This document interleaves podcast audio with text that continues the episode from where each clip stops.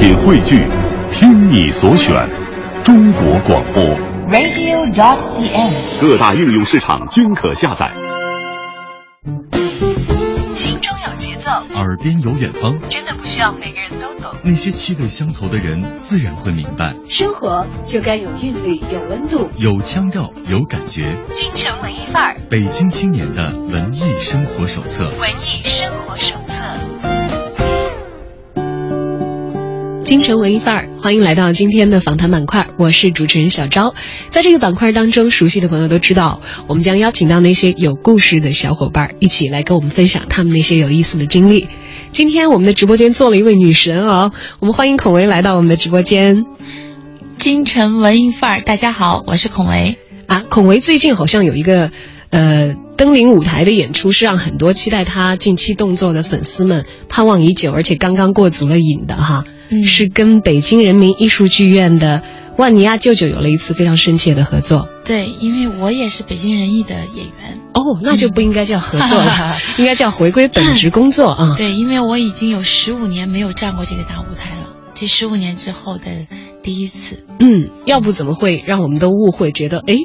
好像是孔维在跟人民艺术剧院合作，因为大家熟悉他可能是从更大的屏幕上，从电影、从影视剧等等啊，嗯都有很多他的精彩的表演给我们留下深刻的印象。而这一次回归到自己人民艺术剧院演员的本职工作，是排演了一个经典戏《万尼亚舅舅》。万尼亚舅舅这名字大家都很熟啊，嗯俄国的大文豪契诃夫的作品。对，但是要说起具体的故事，我觉得除非是自己阅读过，然后比较喜爱的人，其他人可能对这个名字有印象，对故事却不是太有印象。对，万尼亚舅舅，呃，一直在说，其实契诃夫为什么要叫万尼亚舅舅？如果说要讲舅舅，呃，讲万尼亚那就叫万尼亚好了。为什么要叫舅舅？全剧中只有啊，索尼娅就我演的这个人物叫他舅舅，所以这两个人物是这个契诃夫最想最想表达的两个人物，而这两个人物是在其实整个戏里头都每一个人都有每个人的痛苦，这实际上就是一个悲剧。然后，嗯，那这两个人物就是更能就最后的华彩部分，就这两个人把所有人的痛苦都升华到另外一个层面，就是我们终将会解脱的。嗯，大文豪的戏啊，自然有不一般的深度在其中。当然，文字是他自己自然的一种表达，而我们的戏剧呢，也会用我们自己的语言再做一番诠释。剧情大概讲述的是二十五年来，万尼亚勤勤恳恳和外甥女索尼娅一起经营着过世的姐姐的农庄，把微薄的收入呢全部寄给了自己的姐夫，也就是索尼娅的父亲。索尼娅的父亲是一个什么人呢？他是居住在遥远的城市里的教授谢列伯利亚科夫。万尼亚曾经为自己供养着天才的科学家而感到非常的自豪，但直到退休之后，这个他供养了许久的教授带着年轻的续弦的夫人叶莲娜回到了乡下。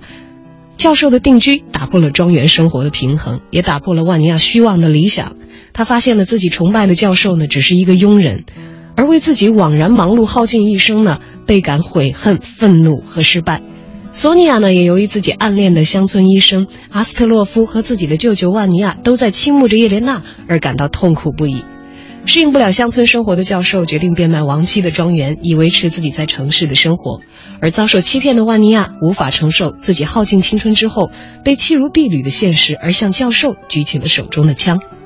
教授最终携夫人离开了庄园，而万尼亚又重新开始了供养教授的劳作。索尼娅展望着明天的希望，来安抚痛苦当中的舅舅。而剧中的索尼娅就是由今天来到直播间的孔维亲力扮演的。这个角色最开始在你的脑海当中的印象是怎样的？演出来以后有一些差别吗？其实，嗯、一开始拿到这个剧本，我有我有开玩笑说，我说因为影视剧嘛，嗯，我说我有演过高贵的、泼辣的、嗯讨厌的 各种，但是就没有演过单纯的、纯洁的、这么干净的一女孩儿。我觉得其实索尼娅对我在演绎上来说是非常有大很大差距的，包括我的型儿，整个给人感觉就不是索尼娅的这个劲儿。对，孔维的劲儿是那种很洋的、很大妞范儿的那个感觉的啊。然后，但是慢慢的，其实有中间有一段非常痛苦，以至于我已经觉得我排不下去了。就是，嗯，因为其他人物都有事件依托的支撑着他，而这个人物完全是活在精神层面的。很多时候的东西，就像我们，我们经常有时候排练到一两点，出来的时候吹着凉风，然后都还回不过劲儿来，然后上了车才，哦，就回到现实生活中我在干嘛？但是在排练厅里，真的，我觉得这个戏，嗯，它有太大的难度，所以促使我们就是真的像我，我经常我我我以前也有排过话剧，没有这么用过功，嗯，就是我经常是晚上就是大家都走了，我会再待待一会儿，就是是希望自己静下来，就像李六乙导演一开场让叶兰娜整个在场上走了一大圈，有很多人不明白说为什么。其实我我想导演的意图就是想让大家静下来，静下来，静下来，慢慢去听这个故事，进入到观看戏剧的场景当中啊，嗯这好像对于当代的观众来说也是挺必要的一点。对，因为外面就是大家太忙了，太就不能说大家都浮躁吧，就真的太忙了，纷繁的东西太多，能打扰他，他的心都不静，这样慢慢静下来。嗯，要放从前的话啊，我觉得电影之前的暗场也好，还是戏剧开场之前，大幕拉开之前的那一刻的黑暗，对于大家来说可能是一种具有进入的仪式感的这样的一个环节。，对，呃，对于演员来说可能更甚，因为自己需要在现实和虚幻的角色之间不停的不停的跳转跳转。对对对我们知道孔维是毕业自北京电影学院表演系的啊，嗯可能很早就适应了这种跳转跳转的生活。但是十五年之后再登上话剧的舞台，这个感觉，刚才你讲到说几近崩溃，中间会有排不下去排不下去，这样的困扰，以前曾经出现过吗？还是拍影视剧的时候其实没有这么大压力？没有这么大压力，因为真的你上到台以后，不是说谁能给你，我我影视剧我可以避这个地方你不好，那我可以把别的所有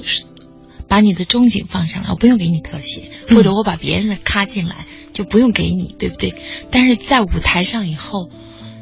三面墙四面墙全部是打开的，那这个时候，所有的这个这个这个演员，你也许你那一瞬间，你四面墙全部是对着观众的，那观众有选择性。虽然有时候，比如说你在说话，但是大家可能没有在看你，他看的是另外一个人。嗯，那也许你就是那另外一个人，在舞台上没有任何人帮得了你，你必须自己得立得住，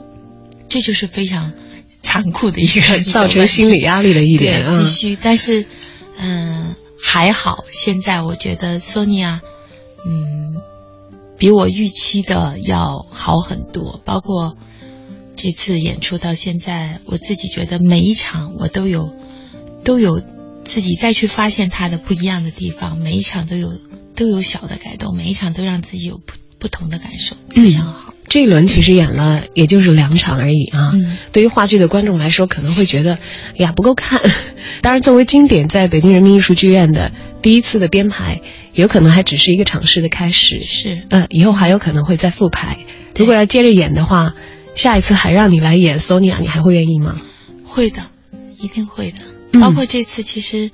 啊、我之前也不是说在剧院没演过戏，在剧院有小剧场话剧，当然也有去看过的朋友回来说说，这一次感觉我的连我的声音都变了，整个人就是另外换一个人，脱胎换骨。我说，其实想想，有的时候演员身上有很多潜质，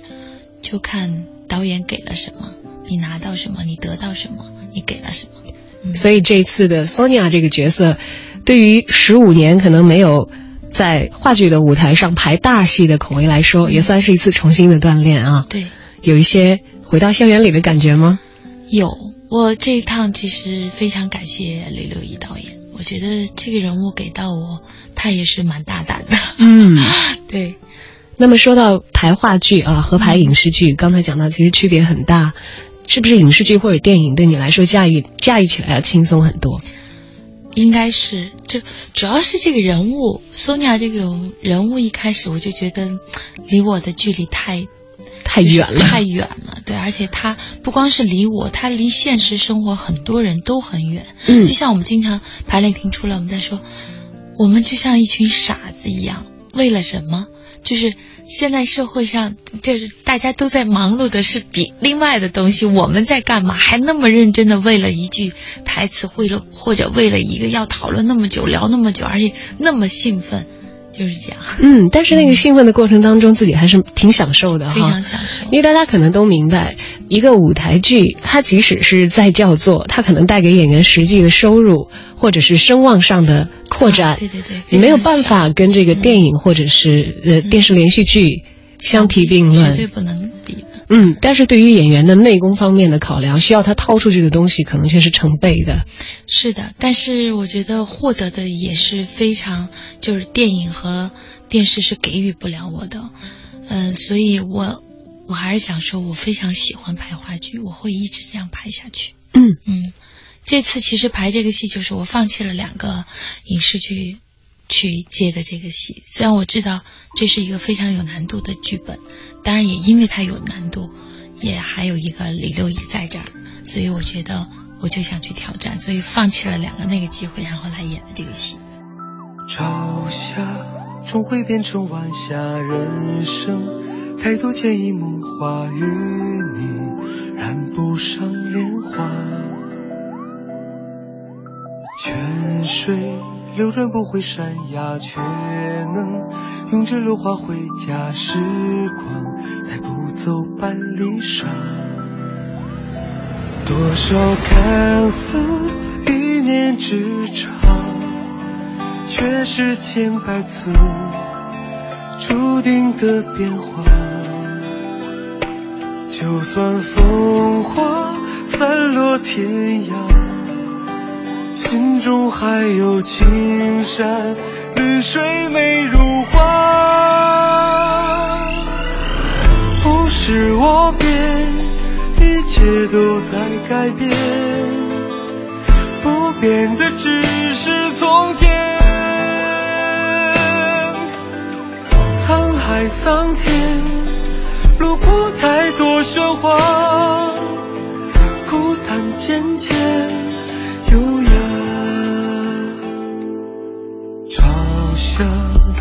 终会变成晚霞，人生太多见一梦话，与你染不上莲花。泉水流转不回山崖，却能拥着落花回家。时光带不走半粒沙，多少看似一念之差。却是千百次注定的变化。就算风花散落天涯，心中还有青山绿水美如画。不是我变，一切都在改变，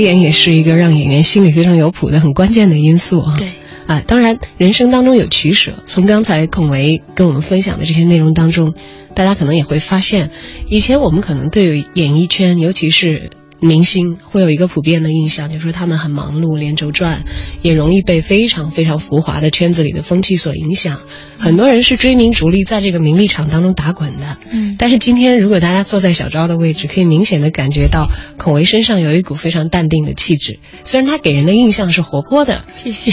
但是他好像很能够 分得清楚什么东西我要，什么东西我不要，哪怕有一些利益上的损失，是对我来说好像不是太要紧的事情。这也是需要经历的。我想，嗯，这几年，包括我，其实是在我最就刚刚开始从威尼斯走了红毯回来，大家都觉得我应该开始努力好好的工作，好好去挣钱的时候，嗯，我突然结决定结婚，然后有了孩子，然后我一直在家里，几乎这将近六七年没有怎么看见我的身影。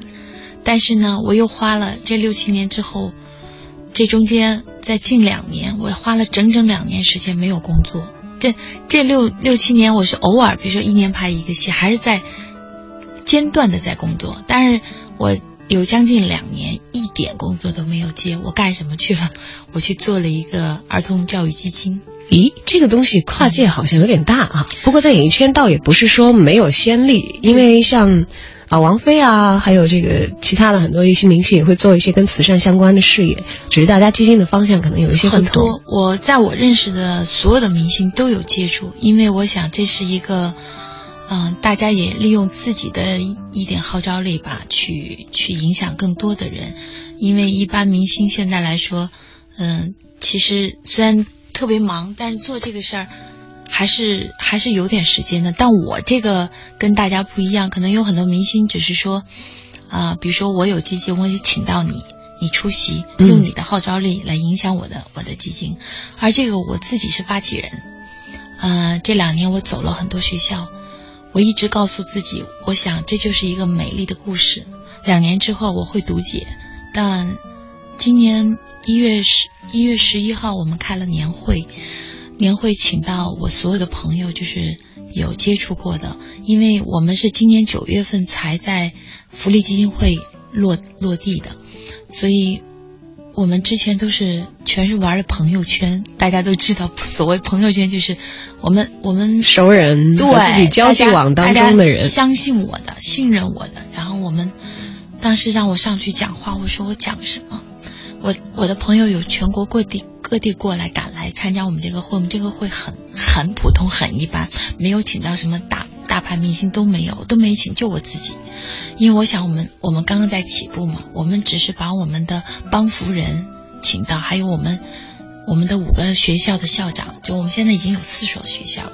那还有一所学校正在筹备，所以五个学校的我们是做什么呢？对，我应该告诉你，对对，嗯，我们是给。贫困山区的孩子，呃，招老师，然后他们的工资由我们发，然后这个老师其实每年国家都在给所有的学校配备老师，但基本上都是语文和数学。嗯，我我这个基金叫父母心公益，最早的发育发初心是因为。前年有两有五个孩子，贵州毕节，我是贵州人，家乡，贵州毕节五个孩子都是留守儿童，他们为了闯世界，因为家里没有人，爷爷奶奶就带五个兄弟姐妹，都是一家人的那个表兄啊堂兄这样的，他们因为父母都不在身边嘛，然后就出去闯世界，后来五个孩子闷死在垃圾桶里了。啊，当时这个新闻其实很轰动。是也引发了社会一大批的对于留守儿童的关注。对，就因为这个，我们就去关注留守儿童。我们也走了很多弯路。我们想一对一的帮扶，我们也做过，但实际上真正走走了很多学校，发现，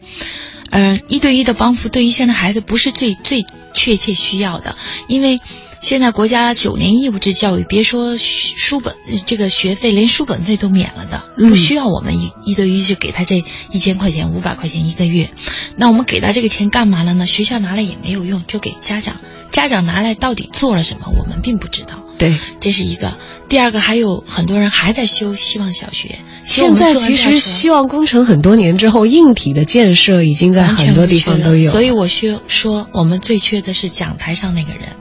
而我们现在招的基本上每年因为语文、数学国家都在配备，但是留不住老师，因为那边的条件各方面。嗯、那我们现在招的都是，嗯，德智体美，就是呃绘画呀、音音乐呀。看学校情况，有的还有英英语老师，包括还有电教课，我们有配的。有些学校有这个有这个条件，我们就配那个电脑。呀，有太多要讲的故事，就是我觉得一路走来到现在，我真的是因为那天年会说让我说什么。首先我说我们这个年会没有设置拍卖和捐款期。这个环这可能是大伙儿特别熟悉的，就比如说一些流程，知名的媒体会邀请各路大明星拿出自己私 藏的一些可能价值不菲的物品，或者很有纪念意义的一些物品来拍卖，募集更多的钱到这个基金会，嗯、然后这个基金再把这个钱可能发放给他们要救助的对象等等。但这个完全不是你的路子。我是把大家请来，就是想汇报一下我们这两年到底做了什么。嗯，然后我说我能说什么呢？我没有这些环节。然后我们把老师请来，让大家就是，我说，呃，头一天开会我都想说，我们一定要就是说的都是心里话，都实实在在我们做了什么。其实最后我想，特别简单，就是感恩，谢谢大家。首先我感谢在这短短的一年多，我们结识了这么多朋友。第二，我感谢我们在这短短的一年中，我们有四所学校已经。很完善的做起来，我们想做一个标准化手册，现在慢慢的摸索。我们我希望在一五年的时候再开十到十五所学校，然后有了这个标准化手册，不光是孔维我们这个基金做，别的基金也可以做，这是一个就是成熟的一个打一个样板一个流程，对你们都可以这样去针对所有全国那么多这样的学校都可以去开设，然后。第三，我就想说说，如果这五个孩子在天有灵，呃，你们会知道，就是我们有这么多德智体美的老师陪伴，我们的老师真的不光是上课，还你想那些孩子从来没有学过画画，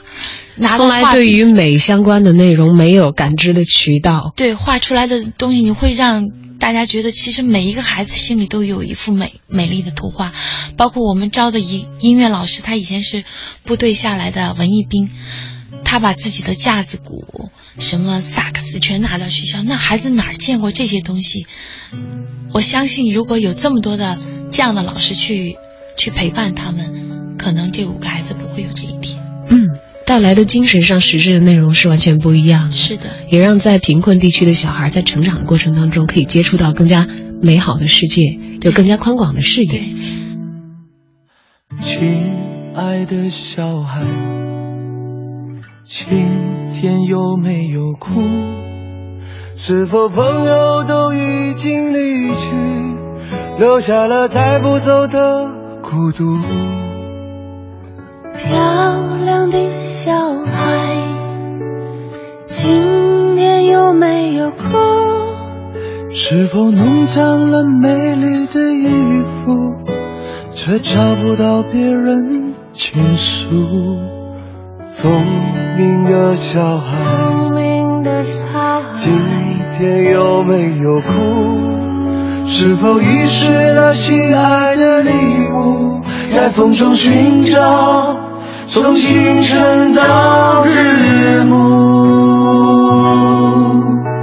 我亲爱的小孩，为什么你不让我看清楚？是否让风吹熄了蜡烛，在黑暗中独自漫步？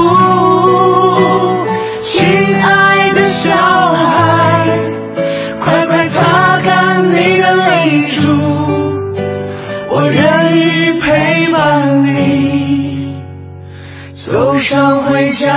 的路。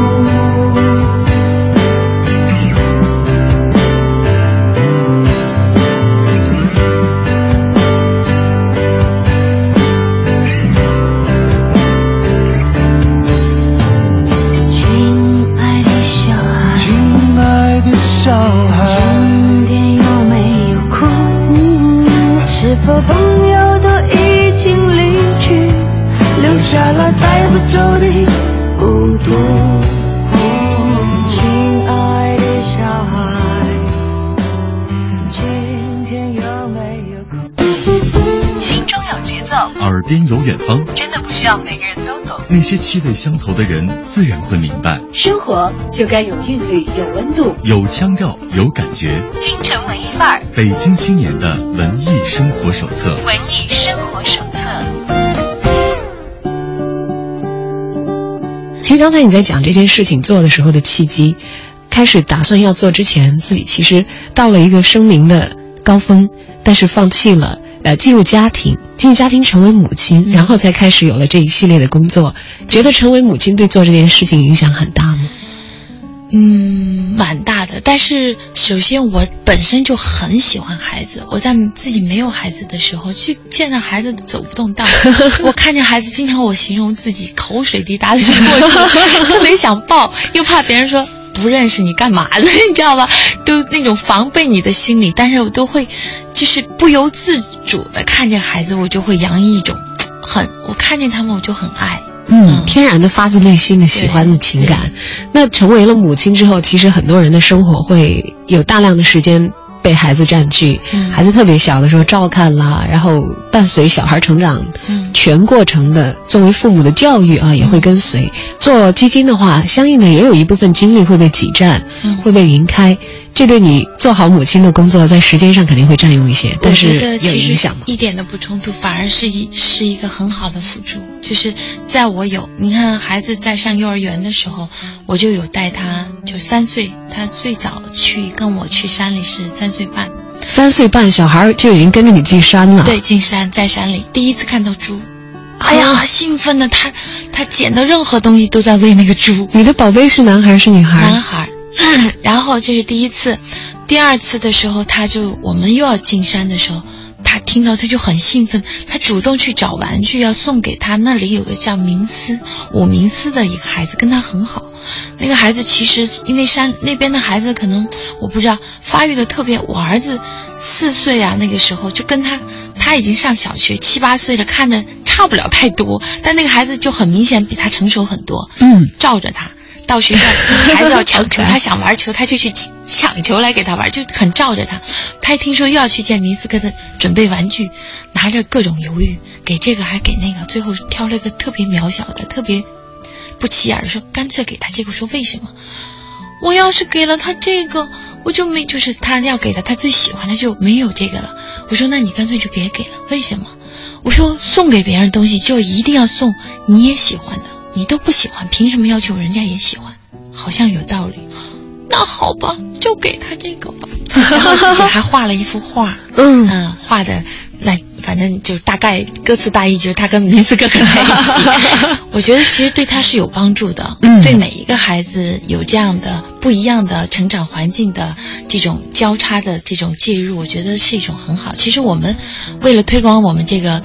之前没有在。各大媒体去推广，但是我在我的朋友中间，我的推广方式是干嘛？我请我的帮扶人带着他们的孩子跟我们一起走到山里，而且我们办了两届夏令营都非常成功，把城里的孩子带到那里去。然后我们当时有请武警部队的跟我们一起协办，除了有武警，还有我们有军医，这样在安全方面和医疗方面有极大的保障。保障一定，因为孩子都是每一个家庭最宝贵的，我得负很大的责任。其实每次办基金办什么我都不担心，最担心的就是夏令营，各种交通，各种连连我们选这个司机，我们都要亲自去见的，就一定要跟人聊天，一定要找脾气好的、有耐心的。不要轻易就是被情绪影影响到的，要跟他反复强调我们这次的出行有多么的重要重要，全是孩子怎么怎么怎么样，要去跟人车，我们都要挨个挨个去看。哎呦，我觉得你做事好周全，对，必须的。一般演员会留给大家一种印象是说，哦，演员嘛，搞艺术的，尤其有点成绩的演员，那艺术家不不疯魔不成活，都好像感性因素会比较容易占自己决定时候的上风。嗯可是看你这么有条有理的把自己基金的事情搭建起来，一点一点处理起来，会会觉得你特别特别的理性。嗯，我觉得这是两方面。其实我是双鱼座的人，我不可能理性的，我是一个没有条理的人。但是在做这件事情的时候，慢慢我为什么你刚才说我有淡定的神情传给你？就我感谢，我非常感谢我这两年做的这个事情，就是所有的东西都是一一点一点的，好像冥冥中有人在在给我安排，在给我做。但是这个事儿是需要你通过用心去做的。就像我现在演索尼娅，那天濮存昕老师说，说你就是索尼娅。一个演员如果不用心演，他是不会有现在的结果。嗯，我想其实就是说，我也有当过几年在家里这种很安逸的生活，物质上不缺乏，伴随着自己心爱的人在经营家庭。嗯，主要是孩子，我觉得我看到他就看到了全世界。我有过一段这件这样的时间，包括怀孕那段时间。我从怀孕一直到生，我都很愉快，非常愉快，没有任何烦恼。但是这一切交给你，我那天因为也是拍一个时尚杂志，他说你你对优雅的界定解释是什么？我说其实每一个女人都会有一优雅的一部分，但我说我更看重她在处理事物上的那种优雅，因为就像我刚才形容的那个状态，如果说比如说我还是一样盛装出席一个。某一个活动，但也许我说我的心内心是空的，我只有那一小部分，其实它不够不够填补一个成成年人这个心灵的这种这种充实感。你也需要成长。对，然后呢，如果说我一直在做，我哪怕说这个所谓的优雅女人被一堆的事烦扰着，但是一切都在她的掌控之内，她烦。她忙得不可开交，但一切都在她的掌控之内。这一种优雅，可能我更看重一些。虽然大家听到现在孔维的声音是很柔美的啊，但是完全可以感受到他内心有一股劲儿，是属于很强的那种感觉。去把自己的这种力量释放给。更多的需要我的人，嗯，不服输的 啊，勇于面临挑战和一些困难的。因为要说的话，推荐一件事情的不容易，可能做任何事情的人都会吐出一大滩苦水。但今天他没有吐一个苦字。没有。虽然我们可以想象，其实你去到一个很贫困的地方，所带给你强烈的刺激，所带给你强烈的刺激。什么都没有，可能大量的匮乏，然后你去把一些有的东西传递过去，可能连中间的路径都不是很顺畅，要自己一点一点一点的搭起来。当然，这个过程当中也是众人拾柴火焰高。孔维刚才也讲到，在自己做这两年的事情的过程里，有越来越多的朋友加入到其中。当然，呃，这个过程当中，让你感觉最为受益的老师有哪些？嗯，有两个。就是是我的第一第一个学校开开开设的时候，我们招我们我们招老师有一个非常严格的一个程序。首先，我们跟当地教育局联系，然后由当地教育局呃邀请他们，呃请比如说县里中学的老师或者各就是各个阶层的老师来给我们当评委，然后呢，我们也会到场。然后这些老这些就是因为其实这是一个体制，有很多有这样的能力的人，他他进不了，就像公务员进不了我们这个体制当老师，但他能进我们父母系公益基金。他只要有这个本事，你有这个学历来考，考的呢，我们分两个，一个是笔试，还有一个是面试，最后一个有一个什么事呢？就是把我们觉得认为可以的老师带到。学校去让他们面对面的授课，这一切的一切我们都有摄像机，因为在你知道天高皇帝远，而且我们的工资给的还不算低，四如果 OK 的话，他们能拿到四千多一点。哦，我这在贫困的地区是一个非常非常丰厚的对，所以呢，我们怕有这种走后门的现象，所以我们全部都有视频。但凡我们认为这个人有有嫌疑，或者有人说什么，我们可以把他的考试。全程拿出来，你们可以去审核，嗯，来评估他实际的工作。这个不是当地的老师做得了主，也不是我们能教育局做得了，也不是我们能做得主。我们是双方一起打分，才能决定他留下来。嗯，所以在第一次招募的时候，我们我们其实第一个学校是三百多个孩子，全部都是留守儿童，百分不叫全部，百分之八九十吧都是。那个学校是在。贵州贵州都在贵州，我比较先从贵州做起吧，我的家乡。然后，嗯，我们当时我们我不说，我们也走过很多弯路，帮扶呀，干这干那。我我们有给这个学校也去，因为有营养午餐，邓飞，我也是邓飞的这个免费午餐的第一个介入的演艺界的所谓的小伙伴儿明星吧。嗯对，第一个我是第一个给第一个给孩子们一起开餐的，我跟邓飞一起去的，也是在贵州。所以呢，嗯，我们有给这个学校修食堂。有给我现在这个第一个学校修食堂，有捐了七十二台电脑，但这七十二台电电脑在学校放了一年多，没有人会用。直到我们的烛光小学，我们这叫烛光行动，嗯父母亲公益基金的烛光行动，烛光小学注入以后才开始用这些电脑。那我要说的这两个老师，一个就是这个呃叫什么电电脑课的这个这个老师，他是当地联通的技术大拿，他其实他的工资不比我们给的这四千多一点少。比我们这个还高一点，但是呢，他为什么愿意去学校？他觉得这他有有成就感，有归属感，他愿意为自己家乡做一点事情。而且这小伙子个子高高的，当天他考试那时候，我刚刚进，我刚进，我们刚到，我觉得他好帅呀，而且他又穿那个黑西服，嗯，我说这孩子一定要要，我说他要进来，所有的孩子多幸福，这么帅的老师上课，太帅了。其实到了晚上，我跟他一起吃饭，我才发现他并没有那么高大，并没有那么帅，完全是因为他在讲台上那一刻把我给迷住了。对，我当当时完了以后，我们又去另外一个学校，我只看完他们他前半部分，他我以为他是专业，就是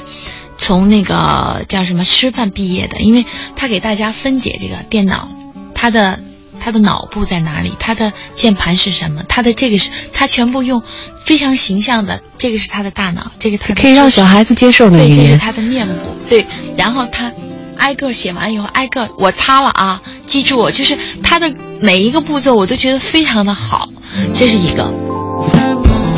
你像个小孩，买玩具回来就忘了一切的不坏，竟让我羡慕的这一种自在，不像我习惯在忧郁里待。你的可爱，已拯救了我，感谢你一直盲目崇拜。活在这个时代，其实不坏，除非你不再鬼灵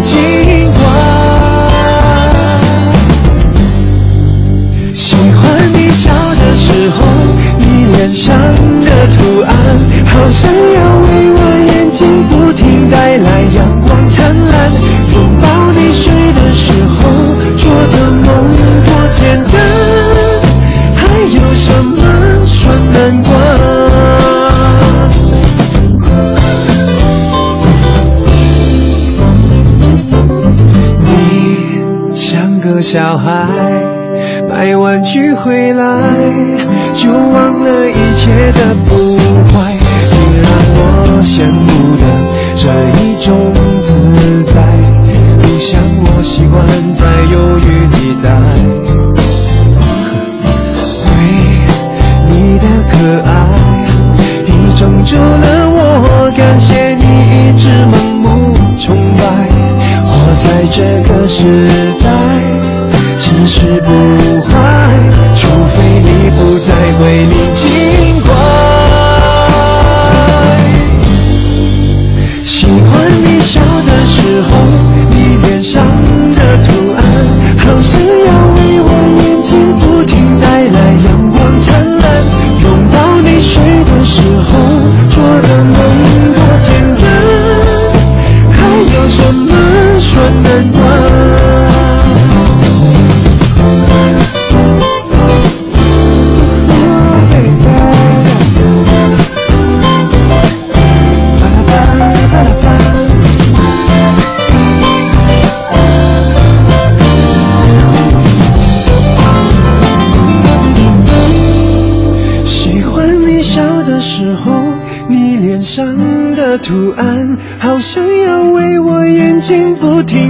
在阳光灿烂拥抱你睡的时候做的梦多简单还有什么说难关还有什么算难关还有就我刚才说的那个嗯这个叫做退役军人他的工资也不比我们低他是教什么的老师？教音乐啊。啊，对对对刚才说的那个退役退役文文艺兵啊，嗯非常非常好。而且他是什么？他为什么他的工资比我我不比我们低？他在县城他有两份工工作，一个是帮当地的一个部队养养那个训那个警警警犬嗯对，还有一份工作是在当地的那个呃中学，他是一个就是叫什么，就是请去的一种辅导老师吧。两份工作的工资不比我们的低，但是他也是愿意到山里去，他把他所有他的家当、架子鼓、他的萨克斯搬到他宝贝全弄过去了。他的那个寝室 其实很简陋，但因为有有架子鼓，是孩子们最愿意下课以后最愿意去去的地方。而且我们现在还有一个学校是海拔两千多米，就是第四所刚刚开，那个地方我们实在是配不了那么齐的音乐老师啊什么的，就是那个那个学校的老。嗯，校长非非常让人敬重，但是敬重之余呢，他有他的弱点是，呃，全校三十多个孩子，呃，基本上只能上到二年级，因为这个老师他只学了学到三年级，他把他的就是毕生所学对拿出来，也只能够把他的妻子从县城接到那个那么那么远的地方，地方对他妻子就在给孩子做饭，每天他们都要下山来背一些粮食上去，每天他来接孩子，他都要背背米上去，这样一个老师很让人敬重。但是其实孩子们得不到太多的，你知道吧？所以我们现在也给他配了语文、数学，但是音乐什么就没有这么齐。那最后怎么办？我们因为他两个学校有一段距离，但是还算 OK。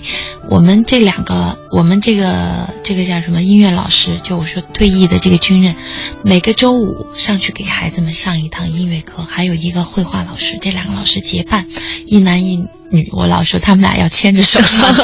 爬山上去，然后给孩子上。我这次没去，我听我的，因为我在排练嘛。他们这次说一上去看见孩子们在唱歌，我们第一次接触到这个学校，孩子们不知道自己的在哪个国家，不会不知道国歌是什么，不分左右手，就是呃都不知道，国旗也没有见过。我们给他们升了国旗，我们教了他们上唱国歌，但是这次因为我没去，这次听说他们上去刚好在上音乐课，听到孩子们大声唱歌的时候，我们团队好几个男士全部掉下眼泪，说，就是那种刺激让他们觉得，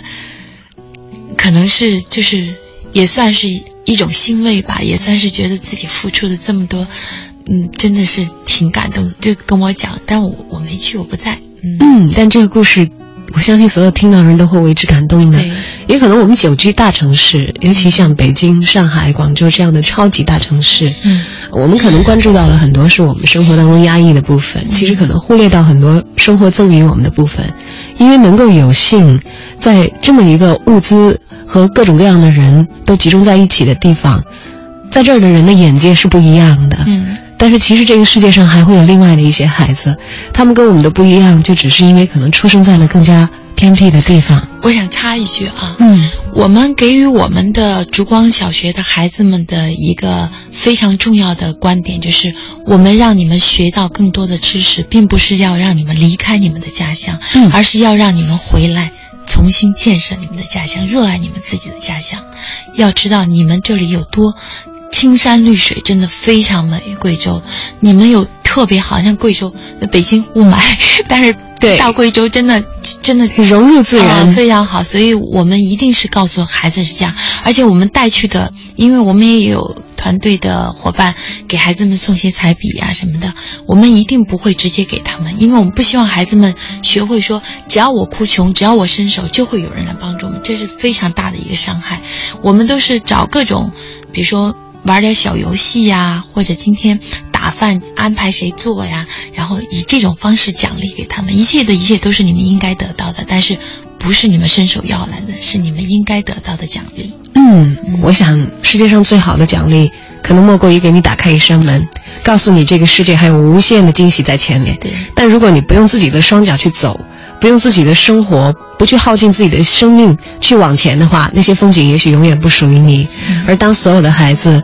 知道了什么是美，什么是希望，还有什么是来自内心的感动，什么是我去远方最终的目的的时候，他们会在这个过程当中得到自己的成长，也会逐渐有自己不一样的选择。嗯，那么在今天节目播出之前呢，不知道大家有没有注意我们文艺之声的微信公众账号的预告啊？如果当时你没有看到预告，在听这期节目的话，也请大家在微信公众号“文艺之声”的微信公众号当中点开今天的“京城文艺范儿”的预告链接，因为通过链接的原文阅读，我们可以链接到孔维的这个儿童公益基金当中。嗯，呃，因为刚才孔维也讲到了，除了老师可以参与我们的计划。家长可以带着自己的孩子来参加我们的夏令营啊对，当然还有一些，比如说我是一个经济比较富足的人，我也愿意参与这些慈善事业，但是我不会像孔维一样自己精心的去打理这样的一个基金，但是我愿意为这个出一份自己的力的话，我相信他们都希望能够以呃最快的方式，能够便捷的找到你们。嗯，那么微信公号是一个办法，那么除此之外，也请孔维在这里公布一下啊，作为老师或者是作为学生家长，要想参与到你们的这个公益计划当中的话，应该到哪里去寻找你们呢？嗯，我们也有这个嗯、公众平台“父母心公益基金”，嗯嗯，公众平台你们可以去搜，嗯、那里面就能找到我们嗯、所有的捐助的这个详细的办法呃。详细的办法，对，而且我们每一期的老师的这个呃工资的发放，还有我们的费用的那个什么，全是公开的，大家可以去监督。嗯，嗯，那如果要参加夏令营的活动，在公号上也会定期的有预告哈。我们会有预告的，会有预告我们其实今年的冬令营也有人约我们，但我说不做了，因为我觉得贵州那个地方冬天太冷了，嗯不适应孩子们。夏天非常好，贵州的夏天都不用空调的，非常非常青山绿水就是大空调了非常好。孩子们在那儿有的，我们一直在申请，因为学校没有这个条件，在申请部队的那种，就是盥洗车，能够给孩子们洗澡。但是呢，因为在贵州那个地方是那个部队没有这个条件，如果有有这个条件，那个部那个司令是愿意给我们的，嗯没有这个条件，所以我们的孩子都在河水里。哎呀，但是对于小孩来说，这是一个太不可替代的欢乐的过程了。但是放心，那个河水就是有很很长的一个浅滩，嗯我们就在浅滩上洗洗，因为就一个礼拜嘛，所以是 OK 的。一个是确保安全啊，还有大家可以在这个过程当中享受到不一样的亲近大自然的感觉他。们会捡很多石头回家，我们说就这样照这样捡下去会捡没的。当然，最为重要的是，在孩子的过程当中，也以这样的方式给他最直接的知道这个世界的另一面以及自己的选择，激发更多内心的想法和感受。孔维是一个聪明的母亲，同时也把自己对孩子的我觉得扩而展之，让很多的孩子都感受到。相信你会因为你的这个吸引力，有更多的小伙伴愿意跟你联起手来，一起做好这样一件棒棒的事情。谢谢谢谢。那么接下来在二零一五年有一些什么样重大的计划呢？最重要的是要把父母亲做好。父母心别看我现在是个演员的身份，我真的嗯我觉得父母心公益队伍，呃，不光是我给到别人，其实给到我很多。人家说有施于人的时候，其实在帮助自己，这个一点都不假。我自己现在有这样的体会非常大，就像说我很多在处理事情上没没有那么急躁。第二，我我很相信自己，我现在越来越相信自己。包括索尼娅在刚刚进入排练期有那么多困难的时候，我告诉自己，我我可以，我一定要坚持下来。最终就是因为我最贴己的朋友都有去看，看完以后说。你之前跟我说的那些都是在骗我，我说没有啊，是非常好，说没觉得你是没底的。我有一个嗯女朋友，已经已经到了什么程度？就昨天她去看的，她说，她之前就说，她说宝贝儿，咱咱不排这一期行吗？我不想看你这么这么痛苦啊，咱不演了行吗？就是你那么多事儿可以做，你不用演了。昨天看完以后，他说，你是在玩我吗？觉得好像被你骗了。我说没有，是真的。他说，但是我觉得你真的很棒。我当时就跟他说，我说要感谢我这两年自己的一个蜕变。我觉得我真的是越来越相信自己，那种依赖已经慢慢的离开我了。嗯，我们看到了一个女人的成长和成熟，也希望这个过程，这个美妙的过程，可以在延展的过程当中影响到更多美好的生命。嗯谢谢好了，今天由于时间的关系啊，跟孔维的分享只能暂时到这儿。但是我们也期待在日后，不管是父母心公益基金也好，还是他的演艺事业也好，孔维有新的作为的，跟我们京城文艺范儿的更多听友一道来分享。也祝福你羊年大吉。谢谢，也祝大家新年快乐！能够在这里跟大家聊天，真的很开心。希望下次还能再来。再见，再见。